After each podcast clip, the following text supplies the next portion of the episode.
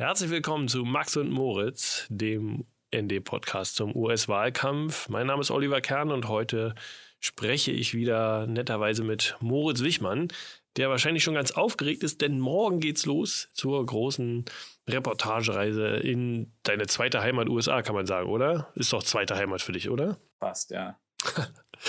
Der Moritz wird sich nächste Woche dann bei Ihnen, liebe Hörerinnen und Hörer, auch direkt aus New York melden. Geplant ist sogar, dass er sich mit Max Böhnel trifft, wenn das alles klappt. Man weiß ja nie bei Corona.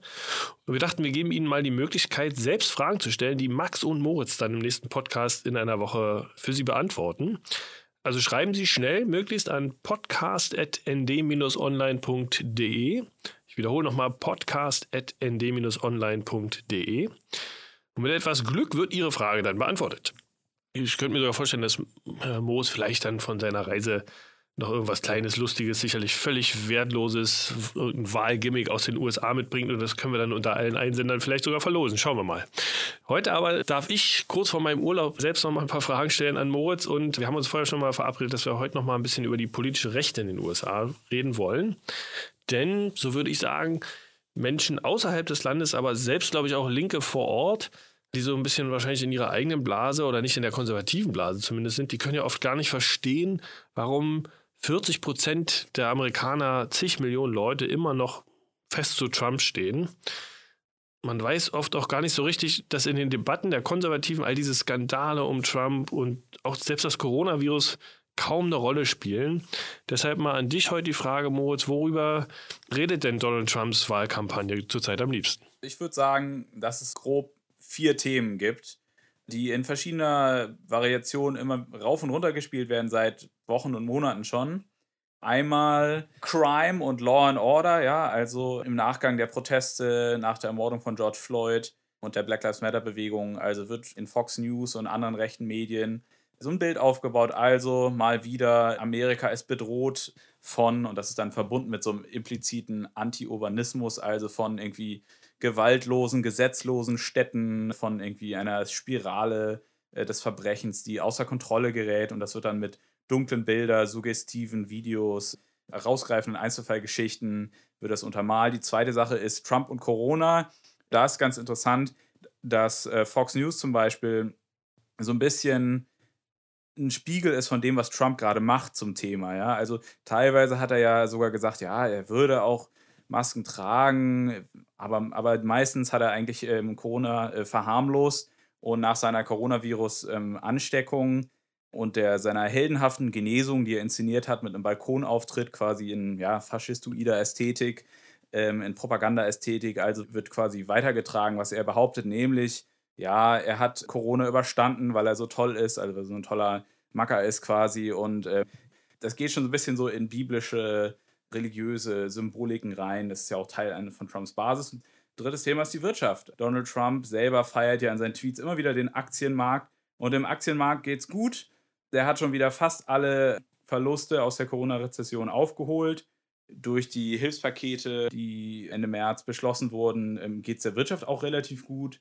Zumindest in Großunternehmen, kleinen Unternehmen eher nicht so. Und vor allen Dingen, ja, was halt da nicht gezeigt wird oder ausgeblendet wird, ist eben die Arbeitslosen und die große soziale Not im Lande. Und wenn, äh, ist das alles Schuld von China. Und dann viertens natürlich Demokraten bashen und Fake News Kritik, also die liberalen Medien. Das ist quasi auch etwas, was so der Trump-Basis so eine sehr große, ja, aus der politischen Psychologie kann man sagen, dass es einfach den Leuten eine Genugtuung verschafft, dass Trump quasi da immer wieder liefert. Ähm, also es wird immer wieder, ähm, geht es immer wieder gegen die sozialistischen, radikalen Demokraten und äh, gegen die vermeintlichen Medien, die sich verschworen haben, gegen das aufrechte, konservative Amerika. Das betrifft ja nicht nur die Medien, die Konservativen, sondern natürlich auch seine Regierung und beziehungsweise von ihm eingesetzte hochrangige Beamte. Da fällt mir jetzt der Geheimdienstdirektor John Radcliffe, auch ein vor kurzem erst von Trump berufener ein, der sich quasi überhaupt nicht um den rechten Inlandsterrorismus kümmert, obwohl der ja gerade auch mal wieder eigentlich, zumindest bei den anderen Medien groß, beim Thema Michigan und einer geplanten Entführung der Gouverneurin dort im Zentrum der Berichterstattung stand, nein, er, dieser Herr John Radcliffe, der gräbt lieber wieder alte Geschichten von Hillary Clintons E-Mails aus und angeblichen Coups, die da gegen Trump geplant waren. Und das, obwohl ganz viel davon auf erwiesen russischer Propaganda beruht. Meiner Ansicht nach hat das überhaupt nichts mit der Lebenswirklichkeit der Leute zu tun und trotzdem findet das unglaublich großen Anklang. Wie erklärst du dir das? Man muss sagen, mit, mit diesen Dokumenten, die hat Radcliffe ja kurz nach der ersten Fernsehdebatte veröffentlicht. Damit wird quasi Obama-Gate wieder aufgewärmt. Das ist eine Geschichte, die Donald Trump schon letztes Jahr quasi als Gegennarrativ zu den Untersuchungen zur russischen Einflussnahme und zu den Impeachment-Untersuchungen und zur Impeachment-Entscheidung des Repräsentantenhauses quasi aufgebaut hat. Und zwar geht es darum, also ganz grob kurz zusammengefasst, ist das die Erzählung, dass die Obama-Regierung in Zusammenarbeit mit Clinton versucht habe, die Trump-Regierung bzw. die Machtübergabe an die Trump-Regierung zu sabotieren, mit der Behauptung, dass es russische Einflussnahme auf Trump gäbe. Quasi also ein Deep State, also so ähm, geheime Geheimbünde im Beamtenapparat, in, in hohen Ministerien, im Außenministerium oder im National Security Apparatus, also im Geheimdienstapparatus, quasi gegen Trump arbeiten. Diese neuen Dokumente sind einfach nur Dokumente, wo amerikanische Geheimdienstler quasi aufgezeichnet haben, was so russische, russische Geheimdienstler quasi ähm, vor der Wahl, wie die quasi amerikanische Politik analysiert haben. Ja? Und die haben gesagt, okay, ja, es ist zu erwarten, dass Hillary Clinton versuchen wird, die, die Russland-Verstrickung von Trump medial auszuschlachten und für ihren Wahlkampf auszuschlachten. Also nichts besonders Ungewöhnliches. Stellen wir vor, wenn wir jetzt in der Kneipe sitzen, kurz vor der Wahl 2016 und vielleicht irgendwie das beobachten, das analysieren, würden wir vermutlich dasselbe tun wie diese russischen Geheimdienste, die da eben darüber Berichte verfasst haben, so ist kein Skandal hinter. Es wird trotzdem aufgebaut zum großen Skandal mit Fox News, Exklusivstory, Enthüllungen und so weiter. Und das hat letzte Woche, letzten so zehn Tage Fox News wieder dominiert und wird quasi bewusst eingesetzt, um quasi andere unbequeme Neuigkeiten, nämlich die, diese Trump-Erkrankung mit Covid, zu übertönen quasi, ja, also noch lauter andere Themen zu setzen. Man muss da vielleicht auch wirklich nochmal sagen, dass unglaublich viel selbst Fake News eigentlich sind. Ja, also während Fox News über andere Fake News oder angebliche Fake News polemisiert, machen sie hier in solchen Dingen einfach sehr viel erfundenes, aufgebauschtes, völlig verdrehtes. Es gab letztes Mal wieder, also es gibt das ziemlich häufig, so Verleumdungsklagen gegen Einzelne, gegen Sean Hannity, gegen, gegen Tucker Carlson, also die, die großen Meinungsmacher dort. Und für mich ganz interessanterweise ist nicht zum ersten Mal, dass der Anwalt von Fox News dann immer wieder, in diesem Fall bei, bei Tucker Carlson, dann argumentiert, naja, wenn man diese Sendung kennt, weiß man ja, dass Tucker Carlson gar keine Fakten berichtet, sondern quasi übertrieben Meinungen macht. Und das würde ja keiner ernst nehmen.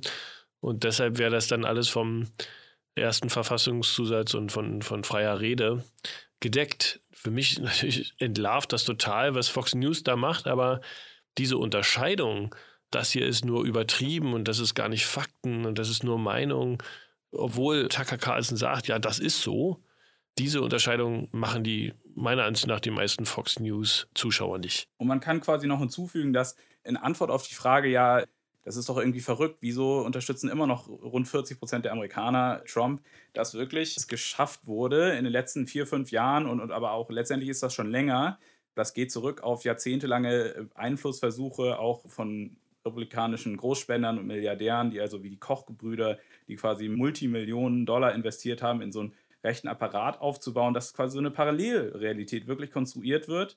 Und vor allen Dingen auch online, also auch auf Facebook gibt es da eine große rechte, rechten Messaging-Vorteil. Also es gibt so Webseiten zum Beispiel, so Analyse-Webseiten, die analysieren, okay, was sind jeden Tag die zehn Top-Trending äh, Facebook-Posts in den USA und fast immer sind irgendwie sieben oder acht oder, oder Minimum sechs davon irgendwie äh, von irgendwelchen rechten YouTubern, rechten Influencern wie Ben Shapiro oder von Fox News oder von Donald Trump selber. Also da haben, ähm, haben sie eine riesengroßes, so eine rechte Blase aufgebaut, die eben funktioniert und die einfach, wo sehr, sehr, sehr schwierig irgendwas reinkommt. Ich finde auch, dass man da ganz eindeutig mal sagen muss, dass es eben nicht nur Fox News ist. Ich meine, Fox News hat ein paar Millionen Zuschauer bei den einzelnen Sendern. Und wenn man dann aber bedenkt, dass es 60, 70 Millionen Republikaner Wähler gibt, die zu großen Teilen das alles glauben, da gibt es eben, was du sagtest im Internet, YouTuber, Influencer, Radio natürlich, Rush Limbaugh schon seit, seit vielen Jahrzehnten aber auch so einzelne Sparten oder einzelne Lokalsender, die einem, einem großen Netzwerk angehören. Äh, da spielt viel mit rein. Die Medien spielen da sicherlich eine große Rolle. Genau, und man, man kann ganz grob sagen, dass eigentlich so es so drei bis vier quasi Gruppen gibt in der Trump-Basis. Einmal evangelikale rechte weiße Christen, dann einmal rechte Arbeiter oder ein Kleinbürgertum, Kleinunternehmer. Kleinunternehmer waren ja auch immer schon eine Basis des Faschismus. Und dann noch so traditionelle Republikaner, die quasi Trump wählen, weil er halt das liefert, was sie wollen, nämlich Steuersenkungen, ähm, Deregulierung für, bei Unternehmen oder Umweltvorschriften. Also und vielleicht noch so eine vierte Gruppe, so ähm, Rechtslibertäre, die so ein bisschen ähnlich wie die letzte Gruppe einfach weniger Government wollen und äh, ja, mehr vermeintliche Freiheit. Jetzt haben wir über die Medien gesprochen, wir haben über Trump gesprochen, aber es gibt ja natürlich auch noch andere konservative Politiker. Da gab es jetzt einen Senator, der, sag mal, in Reaktion auf die Angst der Demokraten bei nochmal vier Jahren Trump ist, wäre das das Ende der Demokratie in den USA einfach geantwortet hat, wir haben in den USA gar keine Demokratie. Was soll das schon wieder bedeuten? Mike Lee ist Senator aus äh, Utah und ist auch so ein bisschen eher so ein Rechtslibertärer. Also manchmal zum Beispiel hat er sogar in so National Security Fragen, hat er sogar, oder Antikriegsfragen hat er sogar mit Bernie Sanders mal teilweise kooperiert. Aber er ist eben auch ein Hardcore-Rechter und er hat nach der TV-Debatte getwittert, ja, wir sind keine Demokratie. Und das hat er dann nochmal in einem zweiten Tweet quasi erklärt, nämlich er hat gesagt, ja, wir sind keine Demokratie, wir sind eine konstitutionelle Republik.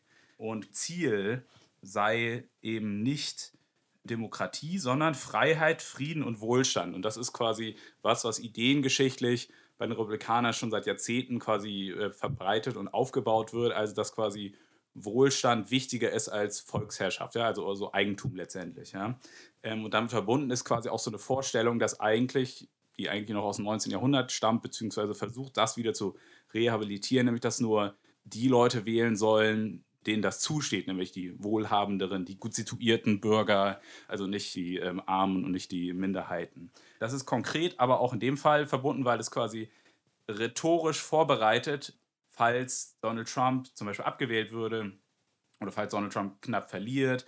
Also dass quasi wieder so antidemokratische Tendenzen von Donald Trump stärkt. Und außerdem stärkt es quasi das wiederum, was quasi schon seit Jahren eigentlich mitschwingt und jetzt durch Donald Trump nur verstärkt wurde. Donald Trump ist nur das, der neueste Ausdruck davon, nämlich so das, was äh, Politikwissenschaftler als permanente Minderheitenherrschaft bezeichnen, nämlich dass ähm, eine weiße Minderheit im Land quasi institutionell sich äh, Vorherrschaft sichert in einem Land, was sich demografisch immer diverser wird, was sich demografisch immer, immer, mehr entwickelt Richtung ja, Demokraten, ähm, beziehungsweise wo die Republikaner keine Versuche unternehmen, beziehungsweise unter Donald Trump im Gegenteil immer mehr zur Partei der weißen, Ressentiment geladenen Rassisten sind, die Angst haben vor einem braunen und schwarzen Amerika.